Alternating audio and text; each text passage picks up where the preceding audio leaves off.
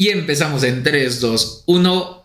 Buenos días, buenas tardes, buenas noches a la hora que sea que nos estén escuchando. Este es un capítulo más en el cual probablemente muchos de ustedes lo estaban esperando porque vamos a hablar de una de las especialidades que existen dentro del área de investigación forense sin estar trabajando directamente con alguien que es investigador forense. Y eso no significa que sea menos, sino todo lo contrario, porque ella ni siquiera pasó por la pantalla chica, se fue directamente con las estrellas, o sea, se fue hasta el otro lado. Vamos a hablar del área de balística. Y sin más, voy a recibir aquí, van a recibir, van a escuchar ustedes a la única, la inigualable, la incomparable, a la ama y señora de las armas de fuego, de los explosivos y de todos los trucos que a ustedes se les ocurra, que está aquí con nosotros, que en algo que, que tuve el gusto de conocerla hace un par de años, siempre lo he dicho, afortunadamente estoy rodeado de gente muy, muy, muy, muy, muy talentosa y sin hacer menos a las demás personas que estuvieron acá, los demás invitados Híjole, es que esta mujer nos ha dado la vuelta a todos. Yo creo que los años de experiencia que nosotros tenemos y los sumamos entre todos los que hemos estado acá, o sea, para ti mm, no, no, se puede comparar. Siempre he admirado muchísimo tu, tu, tu trayectoria porque aparte estás en un lugar que para muchos de nosotros he de decir, pudiera ser hasta inalcanzable. Bienvenida, ama y señora de la, de la, de la balística. ¿Cómo estás? ¿Cómo estás el día de hoy? ¿Qué te pareció el cafecito? Hola, muchísimas gracias. Para empezar, mil gracias por el café. Es un café delicioso. Amo el café y eso fue como mi relax. Estaba súper nerviosa por la entrevista. Muchas gracias por la presentación. Es mucho más de lo que pudiera esperar. Eh, mil gracias por, por dejarme estar aquí en tu espacio. Y... Al contrario, es lo, es lo, menos que te, es lo menos que te mereces, de verdad. Eh, y, de, y, de, entrada, esta es yo creo que de las, de las que costó más, porque desde el año pasado ya te había contado que quería que nos viéramos. Y ha costado muchísimo porque la señora tiene una agenda, no hombre, que fue así como de, hazme un huequito y ya tiene cita en una hora. Entonces esto tiene que ser como muy rápido, tiene que ser muy breve porque de verdad, o sea, que, que en algún momento te imaginaste así de, voy a depender ya de una agenda. A lo mejor no está tan padre pero el éxito profesional tiene muchas cosas, muchas, muchas. Y una de ellas es a lo mejor que ya tu tiempo, incluso en tus vacaciones, cuando tienes tu, tiempo, tu espacio, algo que es para ti, que sea en la agenda.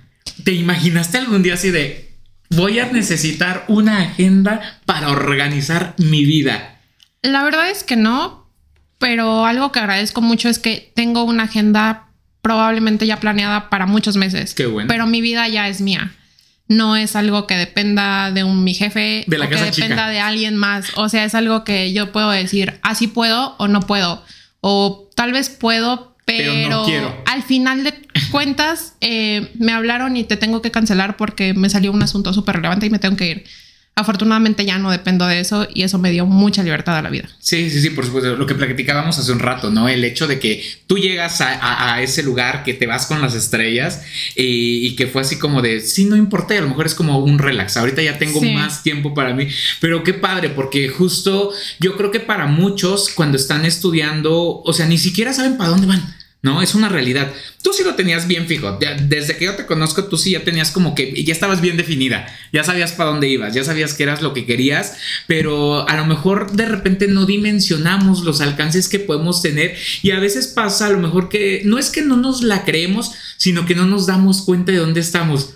Y llega un momento en el que es necesario tomarte una pausita, te paras así tantito y dices, güey, volteas para atrás, volteas a los lados y dices, no mames, todo lo que ya pasó, en dónde estoy, lo que te decía hace un rato, ¿no? ¿Cuántos años tiene de, las fotos que, comparábamos y que te decía, oye, ¿en qué momento creció tanto? ¿En qué momento la vida ya se fue así? Pero más allá de en qué momento es todo lo que hiciste en todos esos momentos, ¿no? De inicio, tú tienes como una formación que es igual que la mayor parte de invitados que he tenido acá, que son criminólogos criminalistas tú desde un inicio ya sabías que le tendías hacia la criminalística, digo, porque estamos hablando de un área que podría medio ser parte de, pero no es tan parte de. O sea, tú ya sabías, ¿tú por qué llegaste aquí? No, en realidad yo llegué, eh, me llamaba mucho la atención la criminología, como el por qué el delincuente llegaba a cometer ese delito, por qué se hacía todo esto. Entro a la carrera, eh, obviamente la carrera de nosotros era criminología criminalística, tenía las dos vertientes. Yo entro por criminología, eso era lo que a mí me llamaba la atención. Pero ya que estoy dentro de la, de la carrera, me empiezo a dar cuenta como que todo lo que hace el criminólogo, a mí la parte de la criminología que me llamaba la atención era la prevención. Yo no quería tener, atender a una persona en reclusión, yo no quería tener una persona eh, después de que ya había cometido el delito, o sea, yo quería decir, ok, ¿qué vamos a hacer para prevenir que le gustaba Madero se cometan tantos robos o tantos homicidios? Pero eso realmente en México no existe y es triste. Sí. Pero a mí esa era la parte de la criminología que me gustaba. Entonces, cuando yo me doy cuenta de que mis áreas de oportunidad para trabajar en la criminología era irme a un cerezo, a un ceferezo, a escuchar a alguien que me iba a endulzar el oído diciéndome, no, Lick, es que yo ya, o sea, ya me readapté. Ya puedo ser una persona completamente, creo en la reinserción y digo, la verdad es que qué padre que existan eh, algunas eh, agencias que se dediquen a eso, ¿no? Como es reinserta. O sea, qué padre. Estoy súper a favor de. Padre y respetable, no siempre he dicho, es muy padre, muy respetable. Y cada pero yo no podría, yo no podría ser empática con un cabrón que violó a un niño de cuatro años. menos. O sea, no podría sentarme. Hay personas que lo hacen y para eso es la criminología. Está bien, lo respeto súper cabrón, pero yo no podría hacerlo. Yo no podría verte a los ojos y decir, mataste a un niño de cuatro años, ahora te doy mi bendición y ve y, vive feliz por la vida. Yo no puedo. yo sé que tienes la oportunidad. yo no podría, entonces dije, no puedo vivir con eh, verte de frente y decirte te acepto, porque la verdad es que no lo voy a hacer. Me doy la vuelta y no puedo ser criminóloga. ¿No? Es algo que yo no podría hacer. La criminalística me gustaba, pero decía, no sé si puedo ser criminalista de campo y estar yendo a los lugares y procesar todo eso pero cuando estaba como para ir del tercer cuatrimestre dije, balística sí me gusta, me gustan las armas, me gusta disparar, me gusta hacer todas estas cosas, esto sí es algo como que yo tengo. Eh, teníamos una maestra que era de la televisora grande y ella me decía así como que esto es lo más maravilloso, es la agencia más maravillosa que tú te puedas encontrar. Tienes todo, tienes esto, tienes aquello, vas a conocer muchísimas cosas, te va a abrir muchísimo el mundo. Y ella te hablaba tan bonito de la agencia que yo decía, wow. Ahí quiero estar quiero hacer eso, pero mi parte de mamá, porque soy mamá, era como, no puedo porque si me mandan al fin del mundo, ¿qué voy a hacer con la Bendy? O sea, ¿cómo me la llevo? ¿Cómo me muevo yo sola? ¿Qué es lo que voy a hacer con esto? Entonces, para mí fue como tengo un miedo enorme, ¿no? Por este lado de moverme a cualquier entidad federativa. Sin embargo, pues justamente cuando yo estaba como a la mitad de la maestría, tengo una maestría en criminalística, estaba en la mitad de la, maestría y me dicen, oye, está la convocatoria. Y yo, ah, no lo sé, no, no son las áreas que me gustan. Yo había visto criminalística, había visto, no, perdón, no había criminalística, era foto y algunas otras áreas. Y me dicen, pero está balística, o sea, tú siempre quisiste ser balística. No sé por qué yo no lo vi. Cuando vi la convocatoria yo no vi que estaba balística forense. Entonces me dicen, aplica para balística. Ok. Para mi suerte esa convocatoria no pedía título ni cédula. Yo estaba cursando la maestría, pero no tenía el título. Es que justo eso te iba a preguntar, ¿no? Porque de repente los perfiles llegan a ser como un tanto cerrados. Y era así como de. Y, si era el perfil, si buscaban tu perfil, pero no, no existía. No, lo que te pedían era un título técnico, es decir, de, bachillerato. Ok. Eh, ligado a la, a la especialidad de ingenierías. Ok. Pues yo obviamente ya tenía el certificado de la licenciatura. Mi, mi título estaba en proceso. Afortunadamente puedo, puedo hacerlo. Inicio mi proceso de capacitación. Esto de irte a un lugar donde los militares sean los que dicten tu vida, que corras, que hagas. Y yo era así como que no sé. Irte lejos a otro estado, a capacitarte, vivir todos los días dentro de otro lugar que no es tu casa, dejar a tu familia. Sí, entonces al principio era como muy emocionante Después del mes creo que todo el mundo lloraba y decía, me quiero ir, quiero ver a mi familia, quiero estar con mi familia. es que justo muchos nos ven ya desde la figura que somos como investigadores o en el área en la que estamos.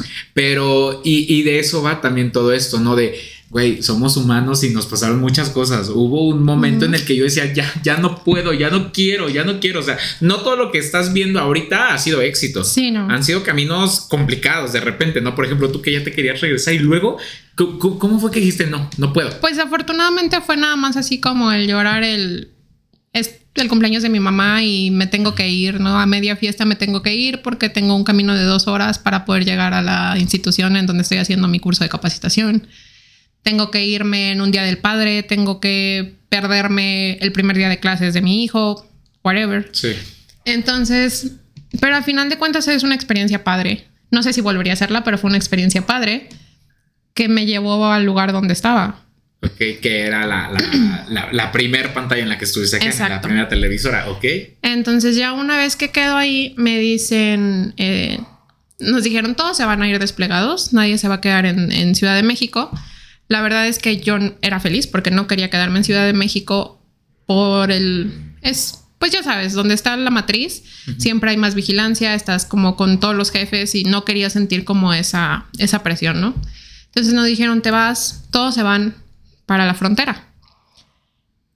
Entonces nos dijeron, está la opción de Reynosa. Y yo dije, no, o sea, Tamaulipas estoy segura de que es un lugar en donde me iría yo sola, no me iría con mi hijo. Y eso me partiría el corazón. Entonces cuando empiezan a darnos las plazas y salen las de Tamaulipas, me mandan a mí, fue así como, Jay, no, no me voy a Tamaulipas, ¿no? Y llegué súper feliz a mi casa de no me fui a Tamaulipas y mis papás así de, está súper horrendo, o sea, eso es desierto, ¿cómo te vas a ir a ese lugar? Y yo, pues, no fue Tamaulipas. O sea, yo lo único, yo lo único que pedía era que no fuera Tamaulipas, no fue Tamaulipas y está súper genial eso. Y ellos así como, ok, o sea, si es tu decisión, la apoyamos. No, me voy eh, a un lugar diferente. Cuando yo llegué dije, ¿qué es esto? O sea, diferente de inicio, el, el clima de ya, ¿no? Para empezar. Sí, o sea, yo no, yo llegué en temporada de frío era un frío horrible. Yo me acuerdo que llegué con una chamarrota y te juro que sentía que hubiera llegado sin nada. O sea, era un frío horrible. Era una ciudad, es una ciudad, pero de todos modos era una ciudad muy pequeña donde no había nada. Teníamos dos cines para toda la ciudad. Entonces, obviamente te vas acostumbrado de Ciudad de México para allá y es nada. Llega solo. Para mi fortuna, toda la, toda la gente de allá fue un amor. O sea, era una familia. La delegación era una familia.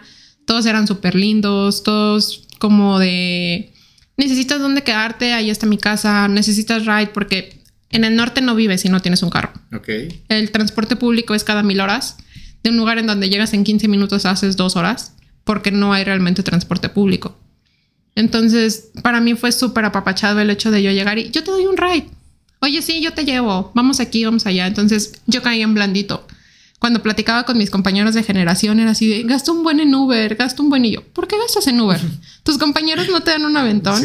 O sea, yo caí en una delegación súper amorosa. Qué padre, porque eso finalmente es como cuando, hablando ahí ya de a donde tú fuiste, también pasa en otros lugares, en, en, las otras televisoras, ¿no? Que llegas a un sector y cuando llegas a un ambiente que a lo mejor te reciben, como dices tú, ya era una familia y te reciben porque también a veces te toca ir a lugares en donde dices, de esas familias bien disfuncionales, ¿no? Sí. dices, ¿dónde, ¿dónde vine a caer? ¿Dónde vine a caer? ¿Por qué? ¿No? Vine a caer a un lugar en donde me han puesto el pie, ¿no? A, muchos, a muchas personas les pasa. Y de repente suele darse más cuando se trata de, mujeres, que afortunadamente contigo no fue el caso. ¿O sí fue complicado? Eh, no directamente, creo que ahí no tuve tanto tema. mis compañeros fueron súper buena onda. Obviamente por mi área era la única en el estado ah, que era mujer. Todos mis compañeros eran hombres. De hecho, éramos muy pocas las que éramos mujeres en general en la delegación. Y era de lo que te platicaba hace un rato.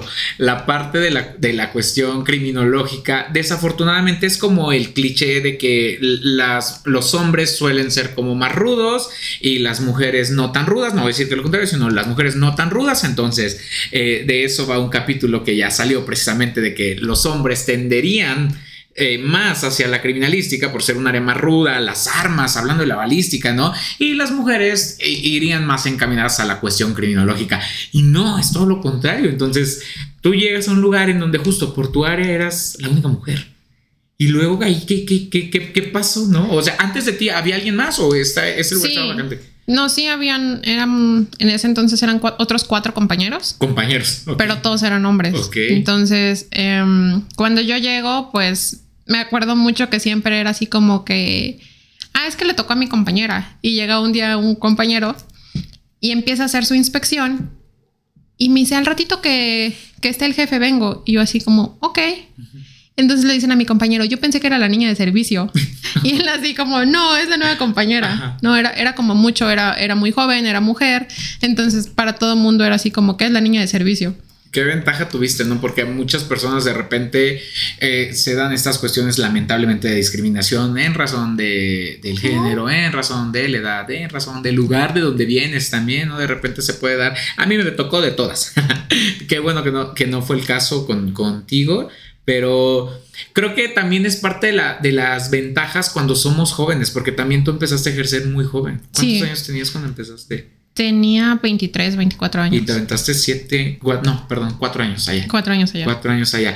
¿Qué era lo que hacías ahí? Ya estando allá, ¿cuáles eran tus funciones? Hablando ya desde la balística, desde este lado. ¿Qué era lo que hacías ahí? La balística allá era identificación de armas de fuego. Ese era mi pan de cada día. Identificación de armas de fuego, cargadores, cartuchos. Eh, ocasionalmente hacíamos trayectorias en vehículos, en domicilios. Hacíamos análisis de blindaje estudios de IBIS, estudios de microcomparativa, es decir, si una, qué arma había disparado esos casquillos que nosotros habíamos encontrado en el lugar, o si los casquillos que habían encontrado, cuántas armas eran las que los habían eh, disparado o percutido.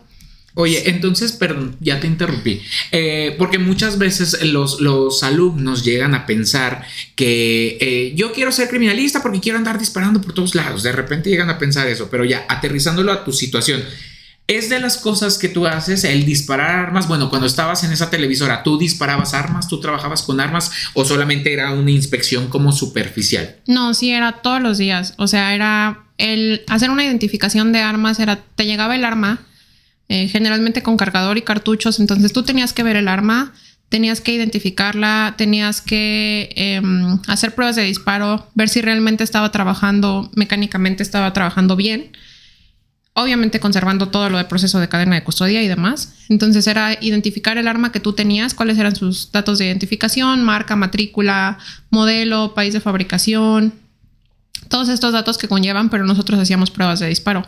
Haces pruebas de disparo con la finalidad de poder ingresar estos elementos balísticos testigo. Los elementos balísticos testigos son aquellos que se recaban del arma porque tú tienes la certeza de qué arma provienen. Entonces tú puedes decir, esta bala disparada y este casquillo percutido vienen de X arma, ¿no? Que yo acabo de trabajar. ¿Ves por qué te digo que eres la ama y la señora de la balística? Ve cuánto lenguaje nos acabas de dar en, en, en 25 segundos. Ve todo lo que nos dijiste. Oye, ¿Qué tan cierto es ya ahorita que nos estás hablando de todo esto, que nos estás empezando a involucrar con todo? Yo por ahí en algún momento escuchaba, nos, me, dijeron cuando, cuando estudié, porque así como me ven, sí estudié y me dieron la materia de balística. Para mí, el, profesor que me la impartió me, me la hizo como muy complicada. Entonces dije, no, no me gusta.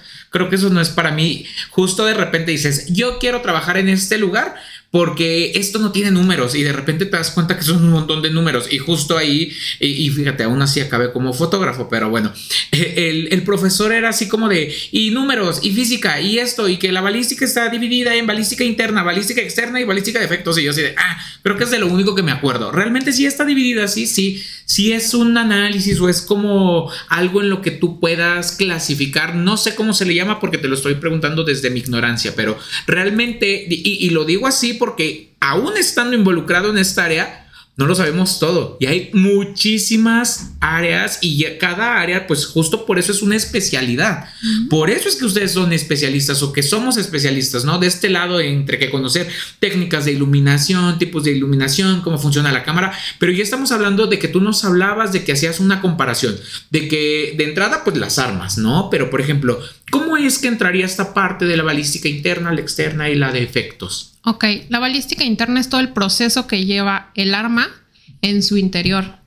Es decir, cómo es que se lleva a cabo el proceso para que ese cartucho pueda ser percutido por el arma y todo el proceso que se lleva para que la bala pueda abandonar la boca del cañón.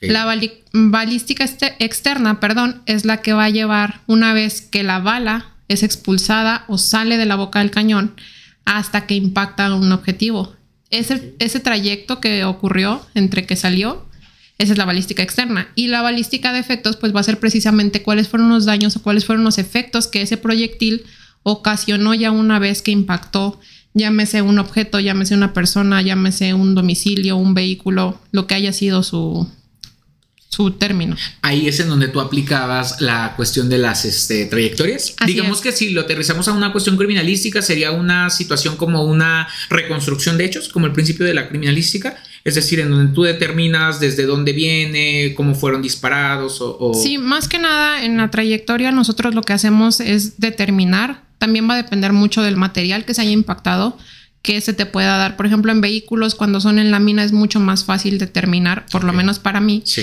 cuál es la trayectoria, porque entonces ahí puedes analizar cómo fue la pérdida de material del vehículo, cómo fue la inclinación y entonces tú puedes decir, ah, mira, este daño es un daño que se ejerció de afuera hacia adentro, de derecha a izquierda, de atrás hacia adelante, ligeramente de arriba hacia abajo. Entonces puedes incluso...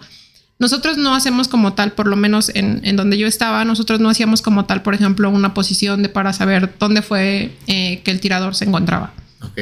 Nosotros simplemente dábamos la trayectoria diciendo, pues más o menos en dónde se podía ubicar. Eh, eso le puede ayudar a criminalística de campo a ver si realmente esa persona se encontraba en el mismo plano que el, que el vehículo que estaba atacando, que el lugar que estaba atacando, si se encontraba a lo mejor en una camioneta, las pick-up que llegan a tener los- las armas empotradas en la parte de arriba, si se encontraban desde un, desde un plano más alto, si se encontraban en el mismo plano, si estaba eh, el vehículo se encontraba atrás o se encontraba adelante, de, de qué parte le estaban tirando, ¿no? Esto pues ya les puede ayudar real- realmente, pero es criminalística quien hace esto. Sí, porque finalmente pues todo lo que ustedes hacen se incorpora en una carpeta de investigación, es. en un expediente. Entonces ya ahí todavía acompañado de lo que pudiera decir el médico forense, ¿no? En cuanto a las heridas, las lesiones que puede tener eh, o que presentó esta persona.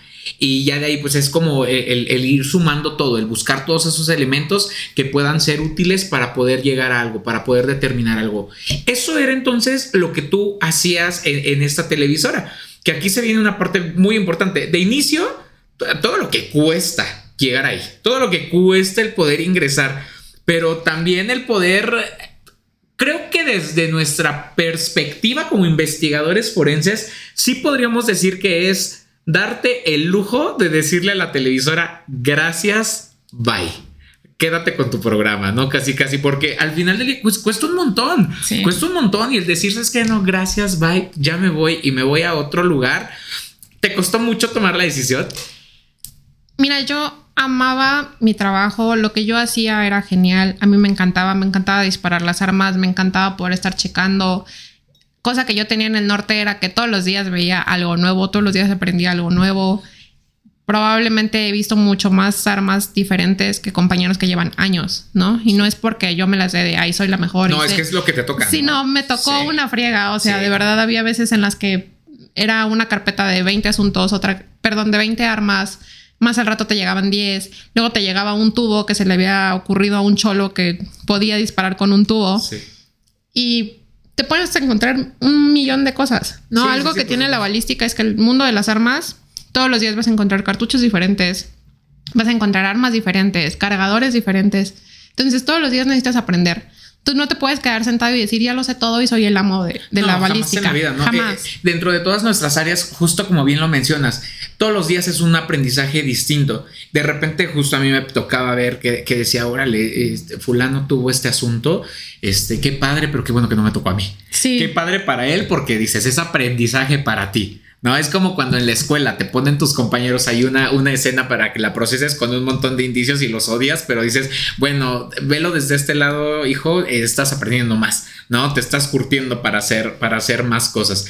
Y finalmente, pues estamos aprendiendo, es un constante proceso de aprendizaje, siempre aprendes cosas nuevas porque a lo mejor aunque te tocan eh, hoy 10 armas y a lo mejor mañana dices, bueno, ahora son 5, pero dices, "Güey, esto nunca lo había visto, ¿no? Y, y creo que es como de estas partes como muy, muy importantes de estas dos televisoras, tanto de la televisora de acá, la local, como la televisora grande, que es finalmente, en algún momento escuché ah, apenas en alguna conferencia de alguien que decía que todos los que estamos en esas televisoras somos personas bien frustradas y aparte pobres que desarrollamos síndrome de Estocolmo y un montón de cosas. Y dices, oye hijo, sí sabes toda la experiencia que te da, porque son cosas que no vas a volver a ver si no estás trabajando ahí, ¿no? Lamentablemente esas situaciones tan atroces, tan complicadas, si no las ves ahí, no los vas a ver en ningún lado. O tal vez sí, ¿no? Pero sí te curte, porque aparte de eso, estás trabajando sobre tiempo. Exacto. ¿No? te pasó que de repente así de esto era para hace dos minutos y tú ya. Mira, qué bueno que tocas el tema. Ah, en, hace algunos años me tocó, me tocó trabajar con una agencia eh, internacional. Entonces fue así como que vamos a trabajar con ellos, trabajamos televisora chica, televisora grande y esa televisora del otro lado. Y Hollywood. Ajá. Ajá, y Hollywood. Entonces fue así como que nosotros así de wow, ¿no? Yo, yo quiero ver cómo trabajan, cómo procesan, eh, quiero ver qué es todo lo que van a traer y, y, realmente al final del día lo que yo pude decir fue qué fregón que nos pudimos comparar con ellos. Y lo único que yo puedo decir es, me dicen, ¿y qué fue? O sea, ¿cómo fue para ti trabajar esto? ¿Cómo fue? Y yo dije, ¿sabes qué? Me siento súper orgullosa de decir, trabajamos igual o mejor. Y lo único que ellos y lo único que ellos tienen es un montón de dinero. Y más tiempo. Y mucho más tiempo, exacto. Porque ellos, ellos, trabajaron, no recuerdo si fue una semana, dos semanas. Y yo les dije, si ustedes no estuvieran aquí, eso, esas trayectorias, porque eran trayectorias de miles de impactos, sí. y esas trayectorias quedaron para ayer.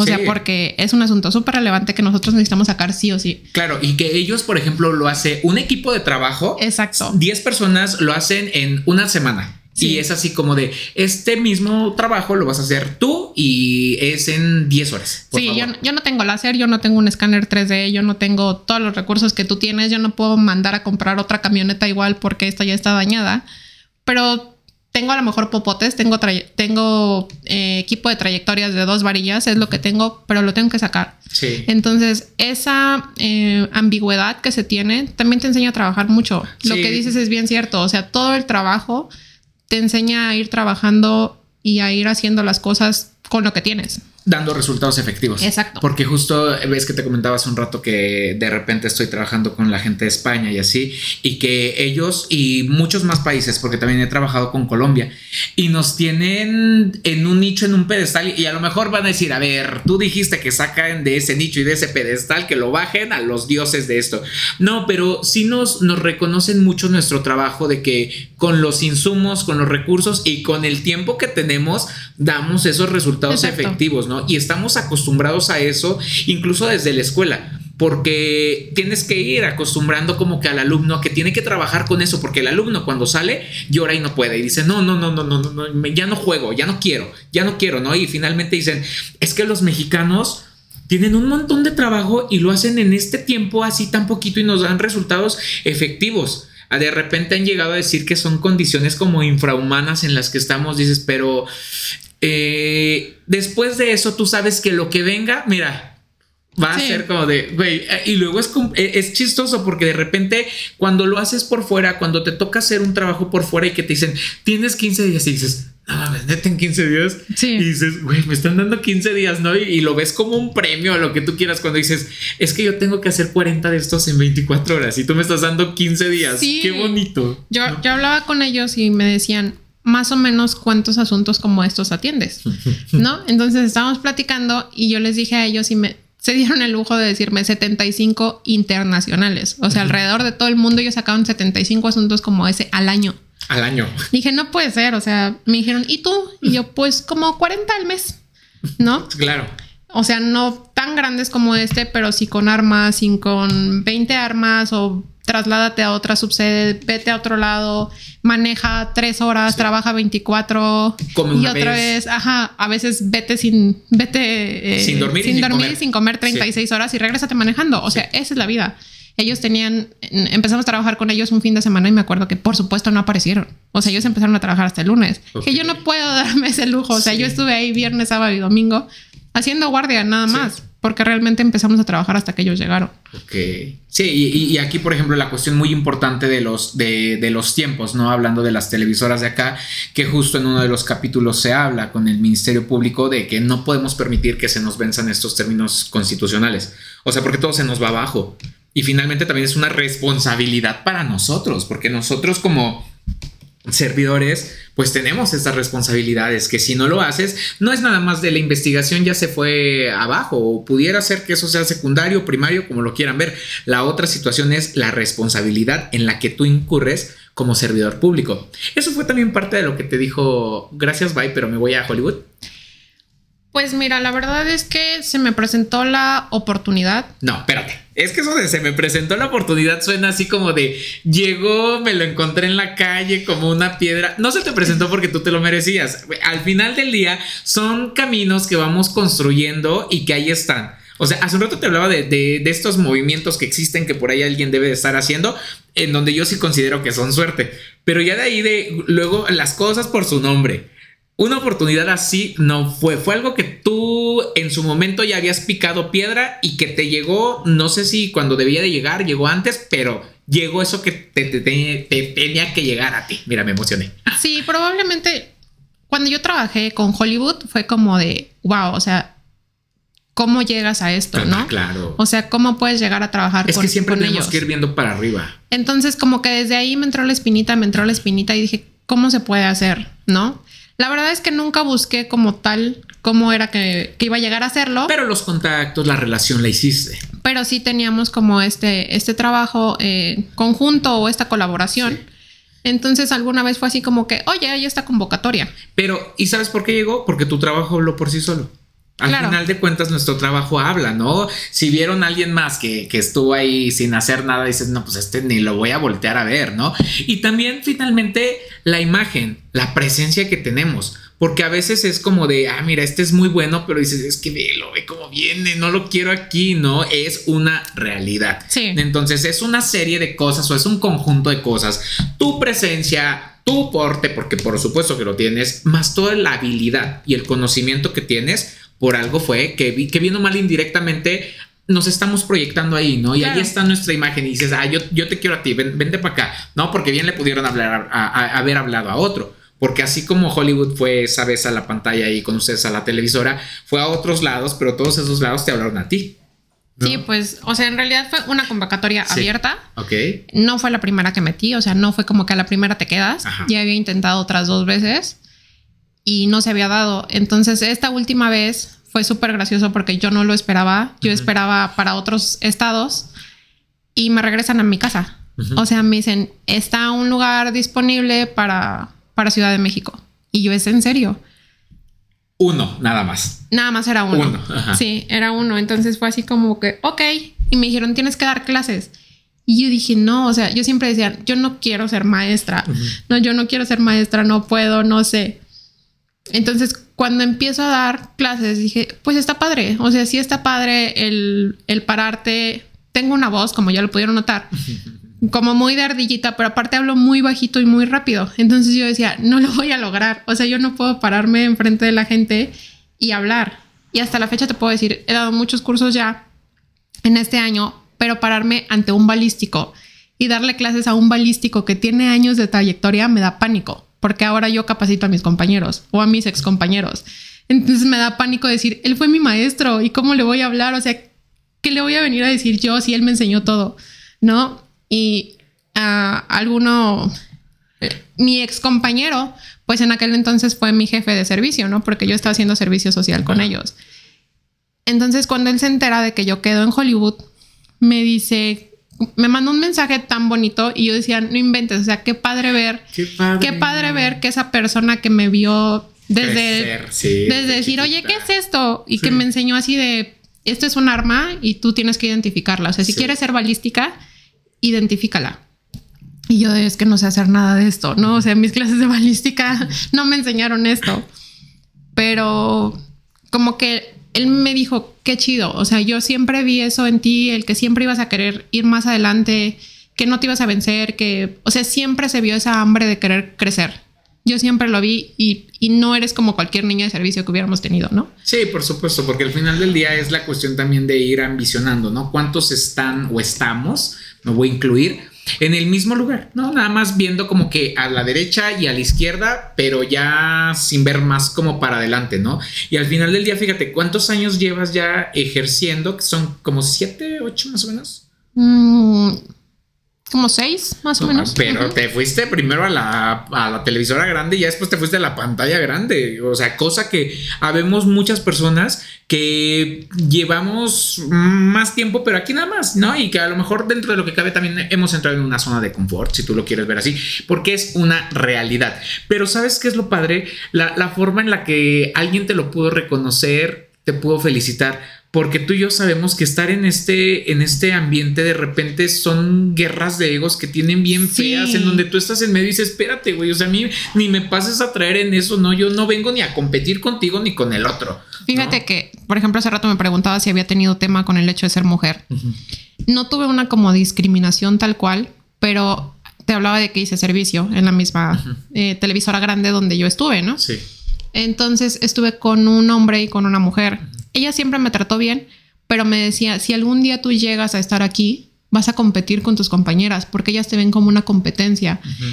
Y te lo digo no como en el trabajo, sino porque siempre quieren ser la bonita, siempre quieren ser la única. Y lo que te decía, cuando yo llegué a la delegación, éramos muy pocas mujeres. Sí. Entonces sí había una de ellas que al final termina siendo mi jefa, que era como muy de tú eres mi competencia, porque ella era la bonita, ella era la guapa, ella era la que siempre tenía como cuerpazo. Y el reconocimiento, ¿no? Es que hay mucha gente que, lamentablemente la han acostumbrado a que va pasando y todo el mundo se abre. Exacto. Entonces, como que siempre era así, como que, y yo así de, o sea, miren, yo soy casada, me vale todo el montón que está aquí, que además son casados y te están echando el perro. O sea, yo no vengo por eso.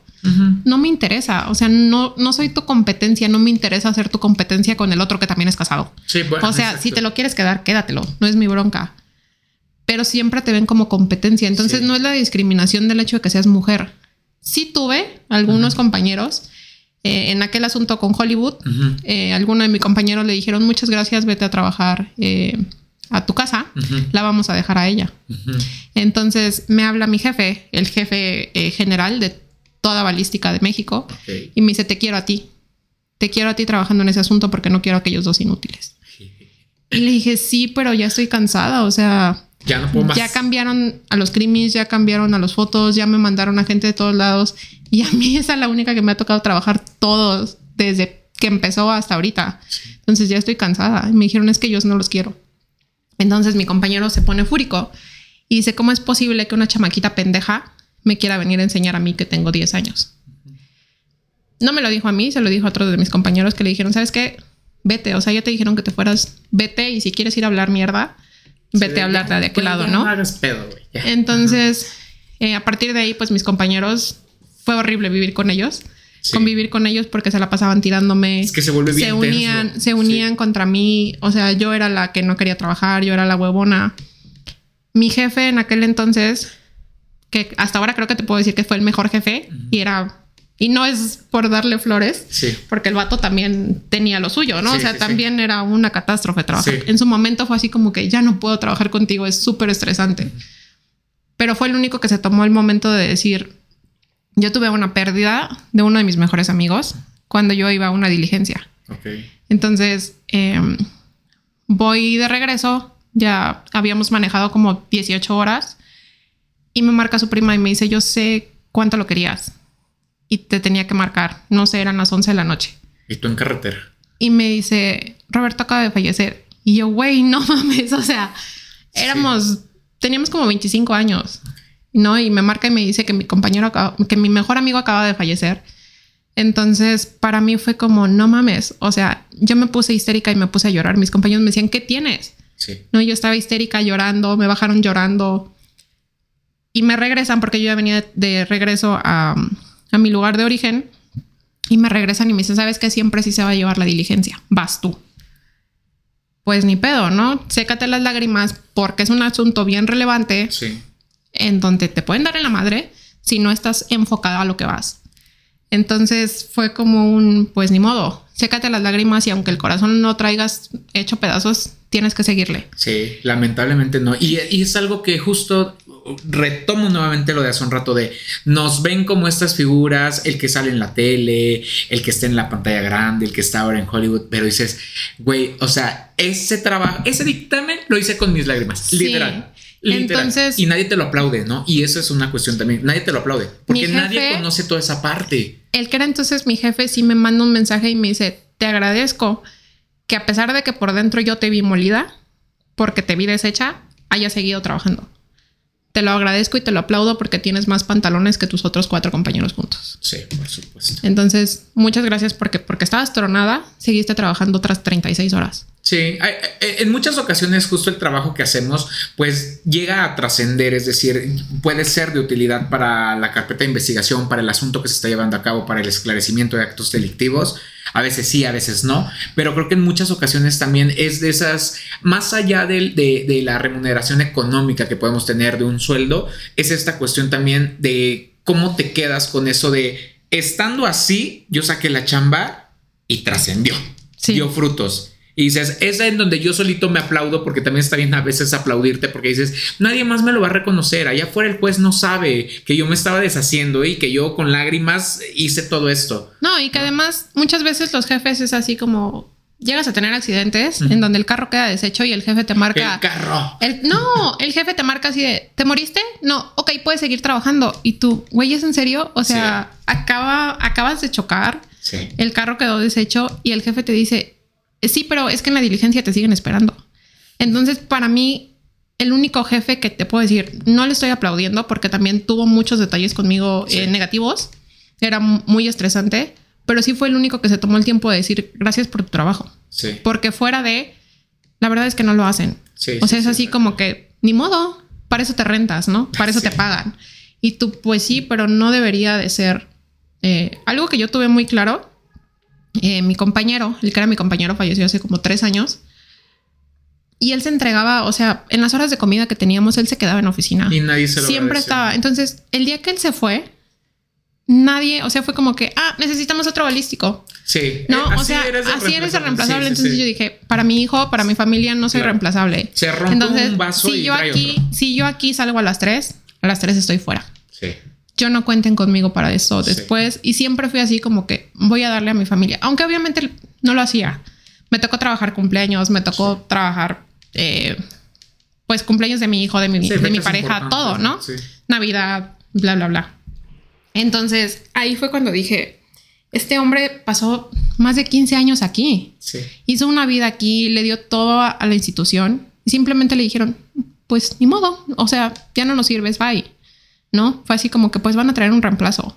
Entonces en ese momento, que para mi fortuna fue cuando yo entré, en ese momento dije, yo voy a ser reemplazable para ellos el día que quiera. Sí. ¿No? El día que ellos necesiten, que yo les diga adiós, me van a reemplazar. O se van a poner a alguien a trabajar el doble de la carga. Por la mitad de lo que ganas. Ajá, pero mi familia no tiene otra mamá, no tiene otra esposa, no tiene otra hija. Sí. Entonces fue como, yo le voy a dar a mi familia lo que pueda. ¿No? Algo que tenía era que la ciudad era muy chiquita, entonces yo podía viajar, hacer, fueron facilidades, eres como lo bueno y lo malo, ¿no? Estás lejos de casa, pero tienes otras, otras virtudes. Y, ya me regresé a la primera historia, pero desafortunadamente no nos, no nos reconocen el trabajo. Incluso eh, la misma ciudadanía no ves así como que ves al policía comiendo y ¿qué hace este comiendo? O sea, está en horas, pero se les olvida que somos humanos.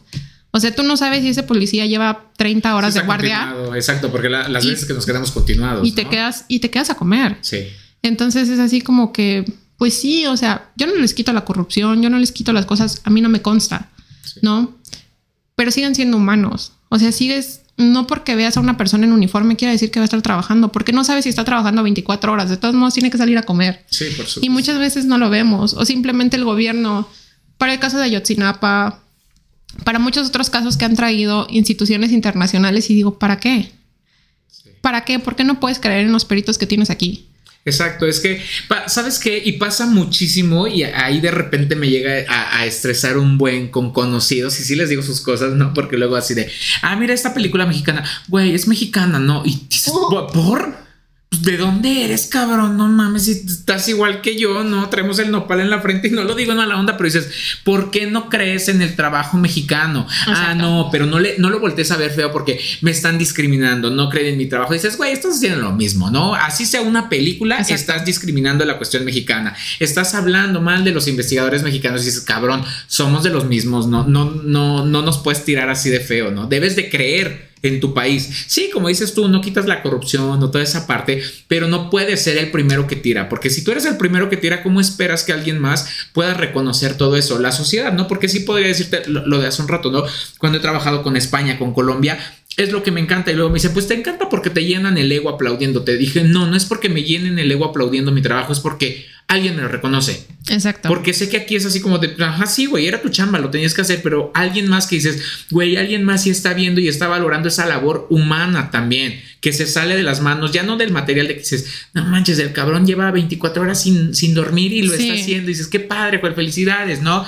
Y dices, y aquí nadie me lo dice, nadie me va a decir gracias, y dices, es tu chamba, y si no quieres, vete. Exacto. No, pero para eso te pagan. Exactamente. Y bueno, eso, eso pasa entonces cuando estás en esa, en esa, en esa televisora. Y ya de ahí ahora sí, tras, llegas allá. Sí. Allá cómo cambia tu trabajo porque finalmente vuelves al área de balística. Porque si creemos que la balística viene nada más de lo que hablábamos hace un rato, aquí ya viene entonces de enseñarle a todos los demás. Pero ya estamos hablando de una cuestión internacional incluso. Así es. Entonces. Y entonces aprendes precisamente lo que tú decías, que el mexicano es bien cabrón. Sí. Entonces, ahorita que y va a sonar bien, trillado y bien cliché de no hay peor que algo peor que un mexicano tirándole. Y sí, cuando lo estamos haciendo acá, a lo mejor sabes que mucha gente dice, ay, no, no es cierto. Porque no te ha tocado vivirlo en esa cuestión de que dices cabrón. Cuando comparas, no, cuando comparas, por ejemplo, ahorita yo te puedo decir que veo eh, la cara, la otra cara de la moneda. Sí. Entonces veo a un jefe que me reconoce mi trabajo, que cada que termino un curso me dice gracias que me pregunta si puedo ir a dar otro curso y yo, ¿eh? ¿Me estás preguntando? pues Ajá, ¿no? Lo, tengo que, hacer. Lo tengo que hacer, ¿no? Y él no. Oye, ¿puedes ir conmigo a X lado? Y yo, ¿me estás preguntando si puedo ir? ¿Me estás preguntando si tengo tiempo? Algo que me llamó muchísimo la atención era que si por algo me llegaban a marcar después de las 5 de la tarde, lo primero que yo escuchaba es un discúlpame por marcarme a esta hora y yo, perdón. Son las 5 de la tarde, o sea. Sí, sí, sí. Y cuando en el, cuando en el otro lado. A las 12 de la noche. y ya te estaban gritando, sí. es que por qué. Y dices, pues, buenos días, buenas tardes. Ajá, a las 12 de te quiero en 5 minutos aquí. Y tú espérame, ¿no? Este, voy despertando. Sí. Y aquí es como un eh, discúlpame por llamarte después de la oficina y tú, ok. Puedes ir a este lado, puedes, cuando te empiezan a preguntar y te empiezan a valorar como persona, dije, caí en lo mejor que pude hacer, ¿no? Sí ya lo que te decía, tengo una agenda llena todo el año, sí, pero ya la conozco. Y en el otro lugar era, yo hacía planes el sábado y me los cambiaban el viernes en la noche o ese mismo sábado. Sí. Entonces aquí ya tengo una agenda que yo puedo no podías ni casarte al otro día, literal. No. No, no te puedes ni casar. No puedo, o sea, de verdad, yo sí decía, sí, si me caso, o sea, son capaces de cancelarme mis vacaciones. no, no. Sí, te digo, yo, yo y, y, lo digo así con mi reconocimiento, digo, brincos diera yo por estar en esa televisora, porque pues, claro que tiene un renombre bien padre, pero sí sé que es entregar cuerpo, mente, alma y todo. O sea, sí está bien cañón. El reconocimiento está muy padre, porque llegar y pararte a un lugar y decir, vengo de esta televisora, wow, la verdad está, está muy padre. Por eso yo te decía hace un rato, ese reconocimiento de aquí tengo mi renuncia, yo le dije gracias a la televisora, ¿no? Sí, fue te digo, la verdad es que si no se me hubiera presentado otra oportunidad, probablemente ahí, ahí seguiría, ¿no? No te voy a decir. Y esto no, se hubiera grabado nunca. no. y esto no se hubiera grabado nunca. Probablemente por videoconferencia. Sí, ándale, exacto. Pero fue, o sea, yo no puedo decir, ay, no, no, los odio. No, o sea, ellos me catapultaron a donde estoy ahorita, ¿no? Por ellos conocí a, estas personas. Entonces, al final de cuentas, no puedo renegar de mi trabajo porque te digo, me gustaba. O sea, si, si me regresaras a hacer eso, yo soy feliz. Sí, claro. El problema es que creo que los jefes ahorita se están empeñando en, cansarte, en no darte vacaciones, en... Y tal vez a mucha gente no le guste que diga esto, pero no te valoran como persona. O sea, yo sé, si ya trabajé todo el año, si ya estuve tan cansada toda la vida, si ya te entregué mis sábados, mis domingos, mis noches, o sea... ¿Qué más quieres de mí? Solamente estoy pidiendo 10 días de vacaciones. Que es mi derecho. Que es mi derecho. Y al final me dijeron, sí, pero ya te vas. Y yo, sí, pero ya trabajé. Entonces, ese, ese derecho ya lo tenía. Claro. Eh, sí, pero por necesidades del servicio necesitamos que estés aquí. Y yo dije, pues por necesidades del servicio que ya no voy a dar, necesito mis vacaciones, porque no me las puedes dar para el próximo mes porque yo ya no voy a estar aquí. Claro. Entonces, hasta el último momento te hacen la vida imposible y dices, no puede ser que si estás dando tanto por tu trabajo, no te pueden remunerar por, por lo menos el darte las vacaciones. Porque muchas veces no tienes ni siquiera un sábado ni un domingo. Aunque sea tu sábado y domingo libre porque tu compañero está cubriendo, ahí estás. Entonces, es, es algo que te acaba y termina incluso por desgastarte con tus propios compañeros. Porque es una lucha de otra vez me tocó a mí esto, otra vez me tocó al otro. Eh, con los retiros voluntarios se va demasiada gente. Entonces se va demasiada gente y empiezas a ver que éramos 100 y ahora somos 80 y ahora somos 70 y dices, ok, estás dejando ir a toda la gente, pero no estás poniendo más personal. Entonces, ¿qué está pasando? No, otra cosa, lo que te decía, ya ninguna, ni chica, ni grande, ni ninguna televisora quiere eh, capacitar al personal. Ahora ya es así como que, ah, ¿sabes de foto? Sí, ok, fírmale.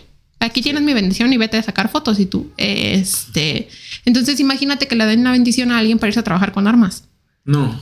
Qué miedo. Sí, por supuesto. Entonces, no sabes. si, qué bueno que los de acá pues, no tenemos si nosotros, Si nosotros que ya habíamos pasado por un curso de capacitación, si yo tuve un diplomado, tuve la materia en la, en la licenciatura y en la maestría, a veces me sentía perdida y hasta la fecha sigo diciendo, ¿qué fregados es esto? O sea, imagínate, y todavía llegan los jefes y es que el nuevo es un pendejo. Pues no es pendejo, pero nadie lo capacitó. O sea, si nosotros que ya teníamos esa capacitación no sabemos lo que es hacerlo. Hay muchas cosas que estamos desconociendo todavía. O sea, ¿Cómo esperas que esté, que viene saliendo? No puedes decirle que alguien que va saliendo de la carrera, que a lo mejor no tuvo más que cuatro meses de balística que le dio un policía porque sabía tirar. Y mal. Ajá, o sea, porque ni siquiera le explicaron lo que era balística. Simplemente fue agarra un arma así y, se desarma así. Ajá. No, eso no es balística. No, y a veces ni eso, ¿no? De agarra un arma y dispara y, ah, ya, balística, fui a disparar. Dices, ay, ¿qué, qué aprendiste, no? O sea, que, que te trajiste los casquillos, ya viste qué es lo que tiene. No, pero disparamos y se siente bien padre porque la, hasta me disloqué el hombro. Luego los escucho y dices, hijo, pero eso no es balística. Exacto. Yo sí les decía, lo siento mucho, lamento cortarles este, su inspiración, pero balística es no decir a. Porque siempre dices, vamos a dar un curso, ¿no? Ahorita que estamos dando los cursos y vamos a tener práctica de tiro. No, la balística no es la práctica de tiro, no es que vayas y dispares con una pistola y luego dispares con un rifle y luego con una escopeta. Eso que te está enseñando. Nada. O sea, Eh, eh, bueno, nada en la cuestión de si lo aterrizas a la investigación, por eso, ¿no? Dices, no, no, así nada, ¿no? Exacto, y como dices tú, después tienes el casquillo y qué puedes hacer con el casquillo. Pues nada. La, situación de, que, no saben. que no saben ni cómo lo van a levantar, ¿no? De acuerdo a los procedimientos, que no saben cómo le van a hacer un registro de cadena de custodia, que de repente revisas los registros y dices, oye, pero si estás de otro lado, ¿por qué viene acá? Nada más porque se parecía, o sea, el, el llevar a cabo una documentación, porque finalmente nosotros también tenemos que hacer ese tipo de documentación, ¿no? Hablando ya de una cuestión de un registro de cadena de custodia algo que siempre nos han explicado como es el acta de nacimiento que le vas a dar a tu indicio y que a veces ni eso sabes hacer. Entonces dices, no, justo la balística va de hacer otras cosas, va de poder trabajar con otras cosas, no de ve y, dispara un arma.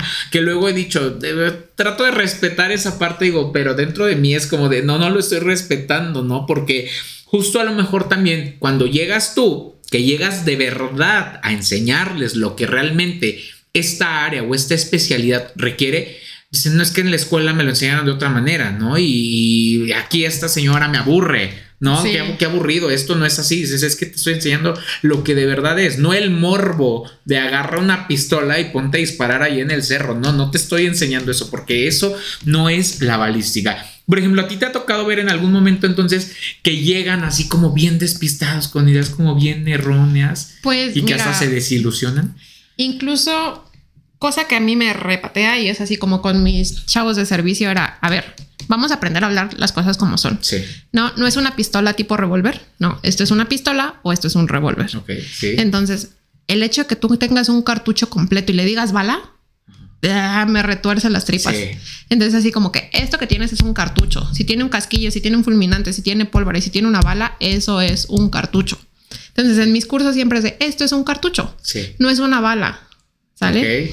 Entonces, aquí ya cambió la, vista, porque aquí sí me ha tocado más la posición machista de eres una escuincla, eres mujer, ¿cómo vas a saber más de balística que yo? Sí. Esto ante los policías. Si yo he cargado mi arma 40 años. Entonces a veces les digo, ¿sabes qué? El hecho de que tú tengas, y es algo que les digo, el hecho de que tú tengas con tu arma de cargo 40 años, que la veas más que a tu mujer, que la veas todos los días, que desayunes, comes y cenas con ella y te duermes con ella, no quiere decir que conoces el arma. No, por supuesto. Porque el día que te toque usarla, se te encasquilla.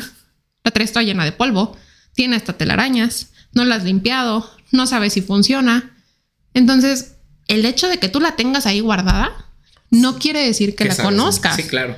Y, fíjate, a mí me pasó apenas en el año pasado, en diciembre, eh, tuve precisamente un asunto las armas son de muchísimo respeto. Exacto. Muchísimo, ¿no? Y, y es así de, uy, a mí honestamente sí me da como mucho miedo. Entonces llegué a un lugar en donde se vieron involucradas dos, dos, dos pistolas. Y pues la verdad es que yo siempre trato, trato, y digo trato porque pues medianamente de apoyarme de policías y demás. Y les dije, oigan, ¿saben que me pueden ayudar con esto? Porque yo no, yo no sé y no voy a causar un accidente acá. No, es que no sé, venimos saliendo de la academia y no nos enseñaron bien. Y, te lo juro, fue así como de, ¿qué hago si tú eres el, supuesto experto? Porque así se venden. Si tú eres el supuesto experto, yo, yo menos, ¿no? Porque a mí en la escuela, una, creo que no hay escuelas al día de hoy de criminalística que tengan ese permiso para tener armas ahí y que te enseñen a desabastecer, por ejemplo, un arma, a garantizar la seguridad de la misma y que ya no va a pasar nada, ¿no? Y de repente veo el policía que le está agarrando y así apuntándome. Sí. Pegué el grito en el cielo, ¿no? Y todo el mundo se espanta y me dijeron, ¿qué tienes? Y dije, pues me dio miedo. O sea, sabiendo del el respeto que merecen las armas y este con la pistola, o sea, encañonándome, dije, y es, es, como algo que toco mucho el tema cuando hablamos de medidas de seguridad en, las capacitaciones. Digo, a ver, o sea, las armas no son para tenerles miedo, pero sí tienes que tenerle respeto. Sí, respeto. a mí sí me dan miedo. Por más, por más tiempo que tú ya lleves en el área, tienes que tenerle respeto. Porque incluso yo he visto armas que es la primera vez que veo. Sí. Y que para mi mala suerte me tocaron en un cateo, donde tengo alrededor 20 personas y digo, ¿y ahora cómo fregados le quito el cargador a esto? Y que tienes 20 eh, personas, son entonces 40 ojos que están viendo que tú, porque eres mujer, la ríes. Y aparte es, ¿y si se me va un disparo? ¿A quién le voy a dar? Sí. Entonces, siempre les digo, si no conoces el arma, no te hagas el vivo. Sí. Mira, pregúntale a tu compañero, pregúntale a un policía, si no tienes a nadie, espérame y vete a preguntarle a San Google. San Google siempre tiene la respuesta. Ve un video que aunque venga en chino, vas a ver cómo la, persona está haciendo esa acción para poder desabastecer el arma. Entonces, no se trata de que te quieras hacer el yo soy el super policía y yo soy, pues si no sabes, no sabes. Sí, exacto. No sabes lo que no sabes. Debemos de reconocerlo y no pasa nada. Está bien que tú como policía no conozcas todas las armas, porque nada más te enseñaron tu vereta tu Glock y, tu Colt. A veces no conocen ni la que ellos tienen. Entonces, es, es, válido que no sepas. Entonces, lo que yo quiero enseñarles aquí es que ustedes puedan hacer medidas de seguridad correctamente. Que sepas qué hacer, que no le apuntes a tu compañero con el arma que traes ahí, ¿no? Sí. O sea, que si se te llega a ir un disparo, no le vayas a dañar a esa persona.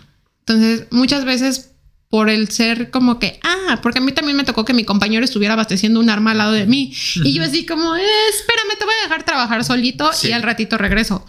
Porque a veces son tan confiados de decir, ah, yo ya sé, o sea, yo ya sé y el funcionamiento. Y sí, no te voy a decir, nunca se me fue un disparo, sí se me fue uno o dos.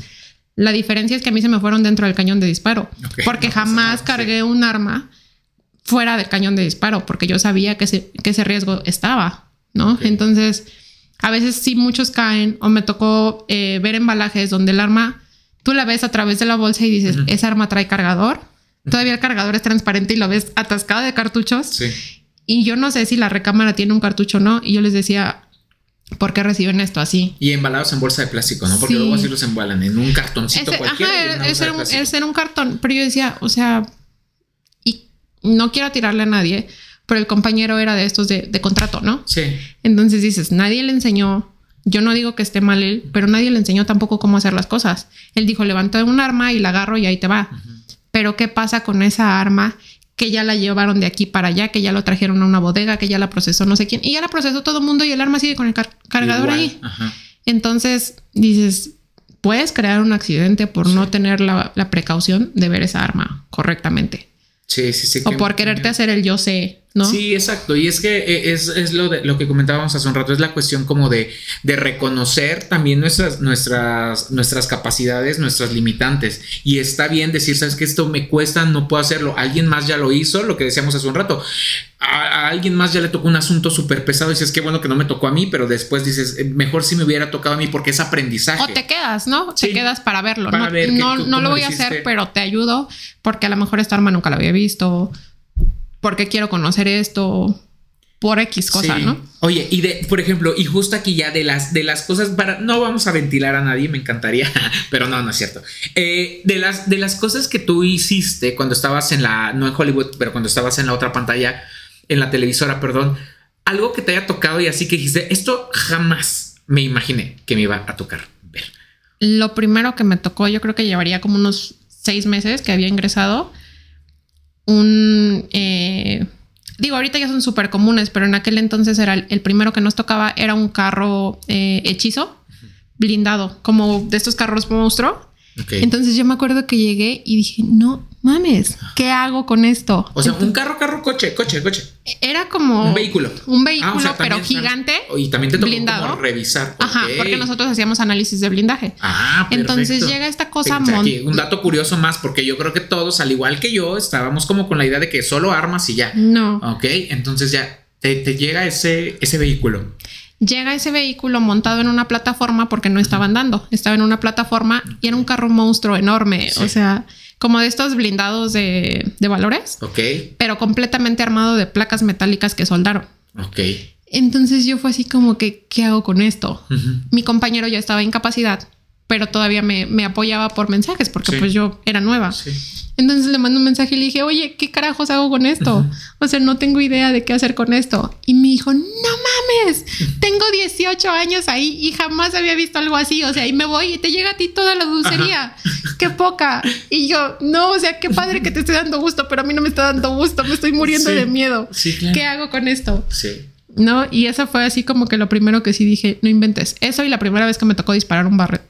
Ok. Digo, ahorita te digo, ya son como de dos, tres, cinco al mes. Pero en ese entonces que todavía no estaba tan criminal la cosa. claro, porque poco a poco vas adquiriendo esa técnica también, ¿no? no, y es que además era, nos llegaba uno o dos al año. O sea, era algo así como que hasta nos peleábamos de yo quiero dispararlo, ¿no? Pero la primera vez fue así como, wow, o sea, esta cosa es enorme, cómo se dispara y así de, pues yo llegué, o sea, yo siempre he sido así como que no sé hacer las cosas, ¿no? Entonces yo llegué con los militares de, es la primera vez que veo esta cosa, no tengo idea de cómo manejarla, ¿me puedes enseñar? Y pues se quedaron así como que, y pues aquí contrario a soy mujer y qué mala onda, pues claro que estos eran de claro, soy súper servicial, lo que quieras. Sí, ¿no? sí, sí, a dónde, sí. Entonces nos llevaron al cerro y fue pues mira, te tienes que tirar pecho tierra porque nada de que una mesita y no, no. O sea, tírate pecho tierra. Cuando estás a 45 grados, entonces imagínate el piso como estaba.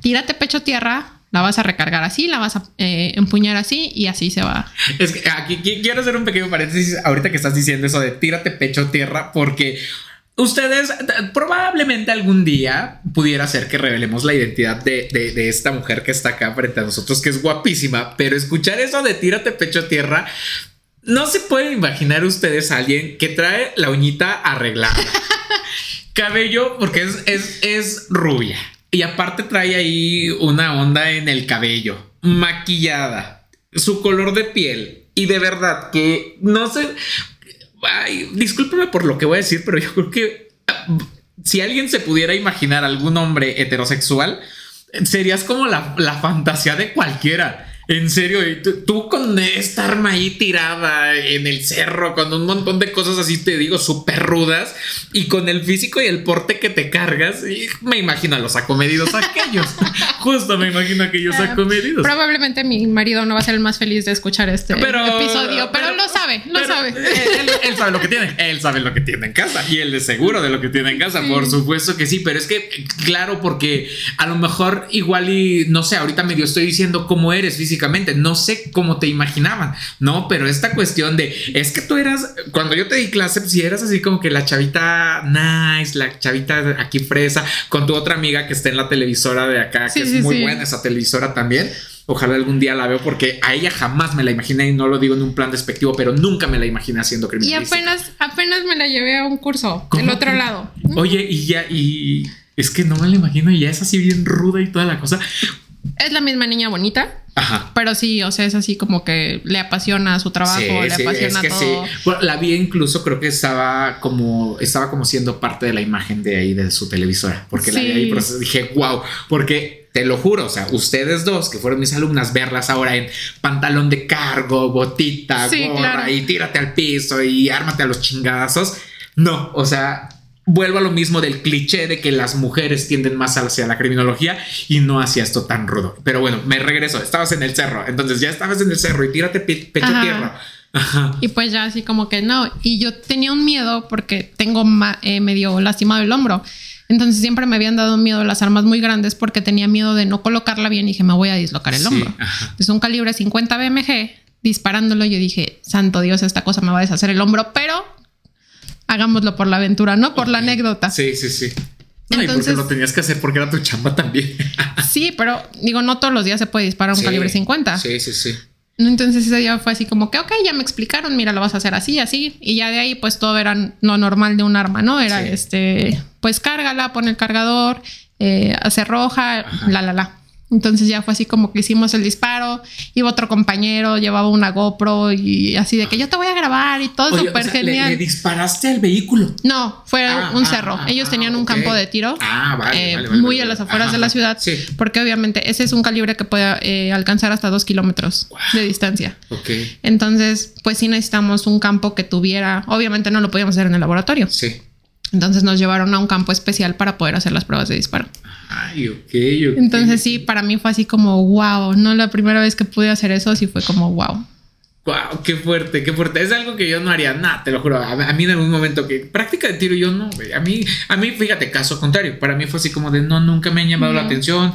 Sí, como dices tú, no hay que tenerles miedo, sino respeto, pero a mí sí, entre miedo y re- más respeto que, que miedo, ya ni sé cuál de las dos, pero sí era así como de no, güey, a mí No, nunca- gracias. Ajá, sí, nunca, nunca, a mí nunca me llamó la atención. No, fue así como Yo te de- puedo decir que bien curioso, no puedo ver a otra persona armada a lo de mí. O sea, no puedo estar con una persona que esté manipulando un arma. Porque te da esa ansiedad. O incluso que- la, simplemente ver el arma cargada Ajá. cerca de mí. Alguna vez me tocó salir a diligencia y quedarme con una compañera de policía.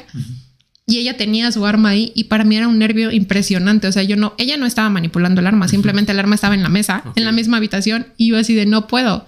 Como que el, el no tener yo el control del arma Sí. me pone muy nerviosa. Es una cuestión justo también de, de respeto, ¿no? Porque a lo mejor yo creo que se han, de, se han de imaginar ya ahorita con todo esto de, ay, no, ya de llegar y a su casa y, y pone ahí el arma por acá y ya de No. tener una calle acá. No, o sea, no vivimos así, ¿no? Porque muchas veces también nos tienen como que en esa, en esa idea. Yo creo que han de pensar, no, y pues ahorita aquí en la bota trae una y en la otra bota trae otra y aquí abajo de la playera trae otra y una cosa así, pero pues no, efectivamente no. No. Separamos, tratamos de separar mucho también esa cuestión de la parte del trabajo, no te lo puedes llevar a la casa. Y lo de la casa no te lo puedes llevar al trabajo. O sea, tenemos que marcar como muy, muy bien esta, esta parte, esta delgada línea que a veces se puede romper porque el hecho de dormir en el trabajo, porque somos humanos y de repente tenemos que dormir cuando hacemos guardias, es sí, humanamente no es posible que estés despierto 24 horas y dando al 100, ¿no? Entonces, el, el de repente luego es, eh, hablaban de las personas que se quedan como en personaje, ¿no? Y dices, no me puedo quedar en personaje, o sea, ya, ya, ya soy mamá. Sí. Ya soy mamá y ya soy esposa, estoy acá, ya no estoy con, con un arma, ¿no? Una cosa así.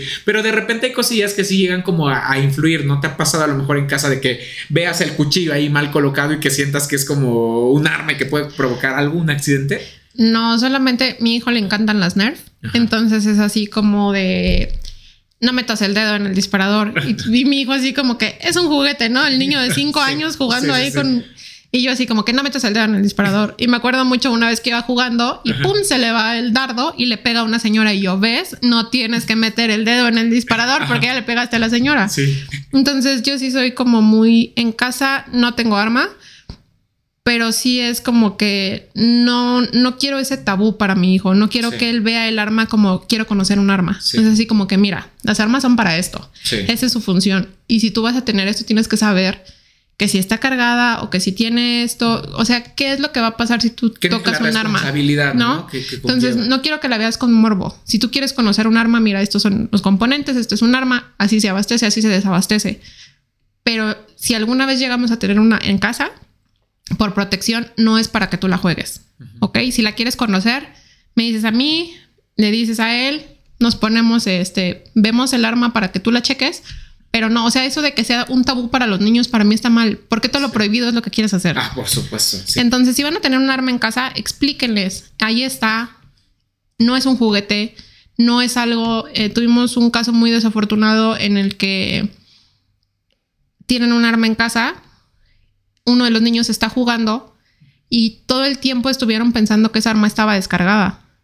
Y llega el otro y jugando le dice, te voy a matar. Y pum, le jala y lo mata. Entonces, imagínate la frustración Sí. para esa persona decir, el arma que yo tenía mató a mi hijo, Sí, es que- usada por mi otro hijo. Sí, claro. De- de- y es que de entrada no es el, "Ey, ¿por qué tienes un arma? No, si no eres policía o alguien que está en el medio, es como, ¿por qué tienes un arma en, en tu casa? Fíjate, ahorita que mencionabas esta cuestión de, pues finalmente que estás abriendo un poquito más allá de lo de tu, de tu trabajo y demás, pues finalmente tú te dedicas a esto. Tu marido se dedica a lo mismo, o sea, los dos tienen la misma formación, entonces, no sé, como que me imagino a tu hijo a lo mejor siguiendo los pasos de cualquiera de los dos, ¿no? Que estaría bien padre que no lo hiciera, tal vez, no sé Sí. qué es lo que te y, y tú, sí, mejor, por favor, por Sí. tu bien, estudia artes, otra cosa, ¿no? Por ejemplo, pero que a lo mejor lo vemos porque ha sido más sonado de hijos de médicos. Hijos de arquitectos, claro. hijos de ingenieros, y es así como de hijos de criminalistas, pero de alguien que se dedica a las armas del fuego, así, de fuego, perdón, pero así bien cañón, ¿no? Entonces, Sí, no, no es como algo que a mí me gustaría. En primera, porque tú sabes que no es bien remunerado. exacto. Es súper cansado. Entonces, así como que no lo hagas. O sea, ¿por qué lo quieres hacer? Puedes ser arquitecto, puedes ser ingen- ingeniero, vas a ganar mejor, vas a tener. Pinta. O sea, Pinta, no sé, haz, haz otra cosa. Dedícate a hacer tatuajes si tú Sí. quieres y vas a ganar mejor y vas a tener más tiempo. Sí. Algo que me decía una amiga que el día que me lo dijo fue como que me repateó, pero sí es cierto, es ustedes se cierran el mundo solos con su carrera. Y yo así como que, perdón. Por. Ajá. Pero dijo, ¿en qué otra cosa puedes trabajar?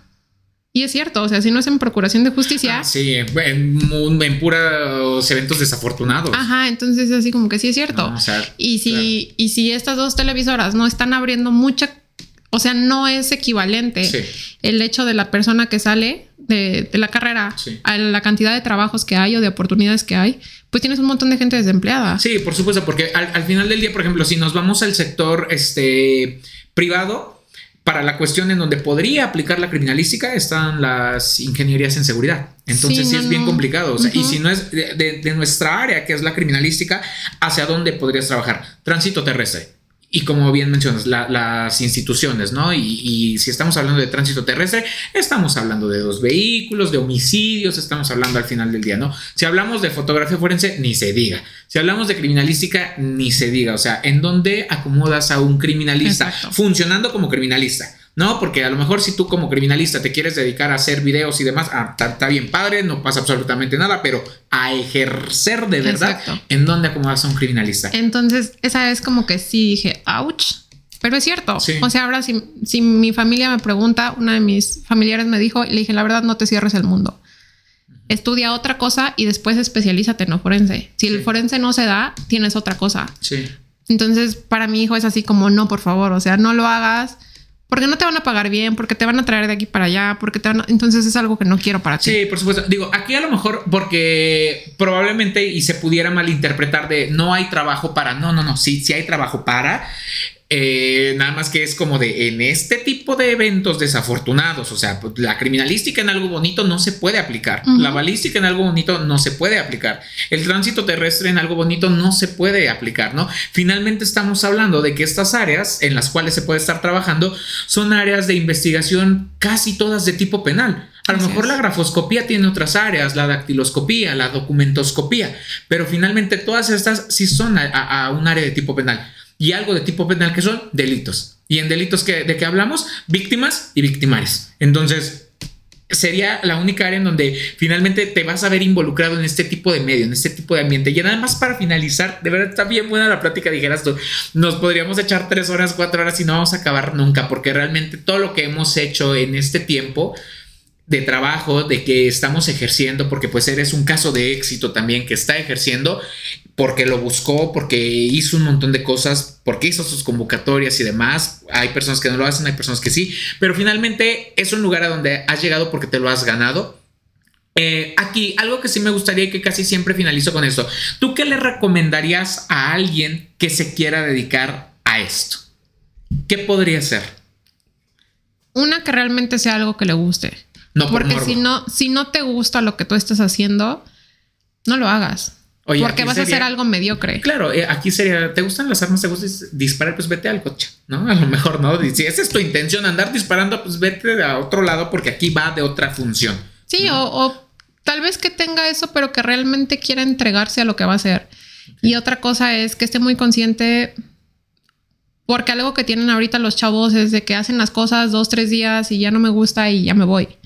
Entonces, que seas muy consciente de que no vas a ganar los millones, te vas a meter unas jodas, pero también puede ser la parte reconfortante, ¿no? Lo que decías hace rato de eh, mi dictamen ayudó a que un cabrón que había matado a alguien esté donde le tocaba estar, ¿no? Claro. Entonces, que sea algo que sí te guste, que no te quedes en una zona de confort, que siempre busques más allá y que aunque sabemos que muchas veces nos sentimos súper frustrados porque tú quisieras hacer más, pero el sistema jodido que tenemos de procuración de justicia no te deja, no te limite a ser del montón que dice ellos yo ellos hacen como que me pagan y yo, hago como, que, trabajo, porque ojalá que nunca me tenga que ver involucrada en un hecho en el que alguno de esos sujetos que trabajan así tenga que trabajar mi asunto. que yo sea la víctima y que alguien que trabaja así, justo. Que diga, ay no, ya estuvo muy pesada mi guardia y es el quinto asunto. o sea, si no lo quieres hacer, de verdad no lo hagas, no te metas a esto. Si lo vas a hacer, hazlo, sí, hazlo porque justo quien está dedicándose a esto, pues tiene en sus manos la responsabilidad de, ¿no? Digo, finalmente toda el área de investigación forense es ese soporte científico de toda la investigación, de toda la carpeta de investigación. Entonces, si no lo haces con todo ese compromiso y si no dimensionas la responsabilidad que tienes, porque ahí no es de, es que no entregué mi dictamen porque me dolía el estómago, me dolía la cabeza. No, hijo, o sea, lo entregas porque lo entregas, porque lo entregas, porque lo entregas. Más allá de la responsabilidad que puedas tener como servidor público, pues es esta cuestión de por tu trabajo, por tu incapacidad, por tu falta de compromiso, una persona que cometió un acto delictivo se ve a la calle. Porque tu trabajo, ese, mira, era así. Esa era la pieza maestra, la pieza de ese rompecabezas que iba a decir, ahí está completito. Y no lo hiciste, no lo entregaste, ni modo, ¿no? Se acabó. Y a lo mejor también algo importante aquí, agregando un poquito a lo que tú mencionas, ¿no? De, de dar esa parte del crecimiento, de no quedarnos estancados. A lo mejor ahorita, afortunadamente, tú y yo estamos compartiendo este espacio desde este éxito profesional, ¿no? Lo que te decía hace un rato, el éxito profesional a veces se puede volver un poquito complicado, cuesta llegar a ello, pero a lo mejor en 10 años ya lo estamos platicando desde, no sé, alguna jefatura, desde alguna corporación distinta, porque pues finalmente tenemos que pensar en crecer, en hacer más cosas, y ahorita lo estamos platicando desde lo que es ejercer, porque no todos lo hacen no todos eh, pican suficientemente esa piedra, ¿no? Luego yo recuerdo que a mí me criticaban mucho cuando estaba, hace muchos años, antes de, unos años antes de conocerte, ¿no? Que me decían, oye, pues es que te la pasas trabajando, das clases aquí, das clases allá, sales de la fiscalía, vas aquí, vas allá, vas allá, te la pasas trabajando, descansa y dices, güey, estoy picando la piedra para mi futuro. Ahorita yo puedo decir que ya nada más estoy en una escuela y mira, vivo bien feliz, me dedico a mis otras cosas, claro que me dedico a, la, a la televisora, pero estoy bien y estoy a gusto, ¿no? Y también se trata justo de eso, de empezar a picar piedra porque eso en algún momento poco a poco te va a ir a dar la tranquilidad, te, va a ir dando, perdón, tranquilidad. A lo mejor en algún momento otra vez empiezas a picar piedra para construir ahora cosas más grandes, pero es parte de lo que tienes que hacer todo pues finalmente requiere sacrificios, requiere tiempo, requiere pues de muchas cosas que de repente a lo mejor hasta te tienes que privar un poquito, ¿no? El hecho de, y lo que decías hace un rato, no me quedé con mi familia porque tengo que hacer dos horas de camino para irme a, a la escuela, a la capacitación, pero bueno, en algún momento, ¿no? En algún momento te deseo que seas te deseo que seas jefa y cuando me digas qué crees, que ya no me pierdo ninguna fiesta, ya no me pierdo nada, ya estoy aquí desde la comodidad, que sigas codeándote con toda esa gente con la que hace un rato platicábamos, ya en dónde comes ahora, con quién comes, con quiénes estás, al lado de quiénes estás, qué padre, ¿no? Qué padre, porque también de repente te decía, el, el regresar al pasado no es quedarme en el pasado, es acordarme de dónde vengo, lo que he hecho, lo que me costó padecer y ahora a dónde estoy, ¿no? hay que voltearse y la dices, güey, no, no me imaginaba estar aquí comiendo con todos ellos. Qué padre, de verdad, no me voy a cansar de, aplaudir tu trabajo, de reconocerlo, reconocerlo, perdón, mira, ya me estoy trabando, de reconocerlo.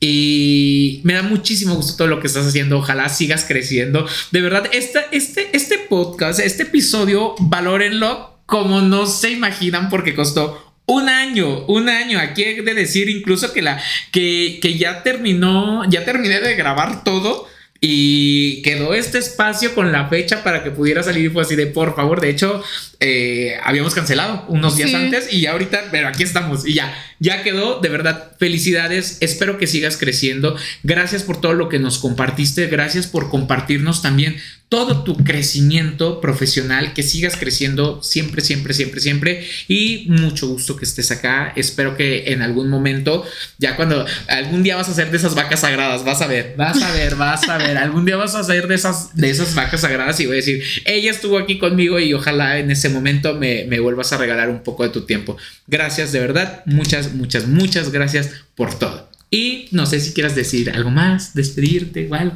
Muchas gracias a ti por la invitación, por este momento, por...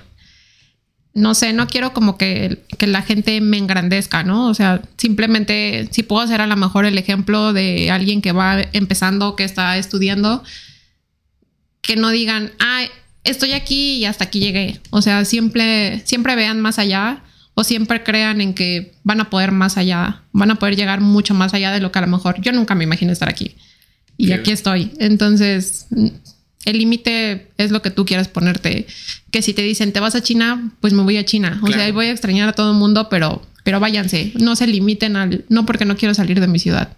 Exactamente, al final del día todos esos sacrificios que en su momento hacías, ahorita están teniendo muchas recompensas, muchísimas, muchísimas, tanto profesionalmente también como personalmente. Y me da mucho gusto que lo compartas, precisamente porque de eso se trata, ¿no? De todos estos casos de éxito frente a quien estoy, que nos puedan compartir todo eso, que la vida no ha sido de color de rosa, que nada más ven la imagen, la figura, pero que traemos muchas cosas atrás, muchas cosas que hemos hecho, mucha preparación, porque también es mucha preparación, ¿no? Tú nos decías hace, un momento, tu formación, la licenciatura que tienes, la maestría que tienes también, y ahora mira hasta dónde has llegado, ¿no? Hasta dónde has escalado. De verdad, no voy a cansar de agradecerte por tu tiempo, por tus palabras y por supuesto que por lo menos, y yo siempre lo he dicho, mientras a una persona le cambies esa perspectiva y diga, a huevo, quiero ser como él, aprendí algo de él, me enseñó algo, incluso me quitó la pinche venda de los ojos, ¿no? Porque a lo mejor alguien decía, yo quiero ser balístico, yo quiero hacer esto y esto, y ahorita dice, no, mejor no. Pero,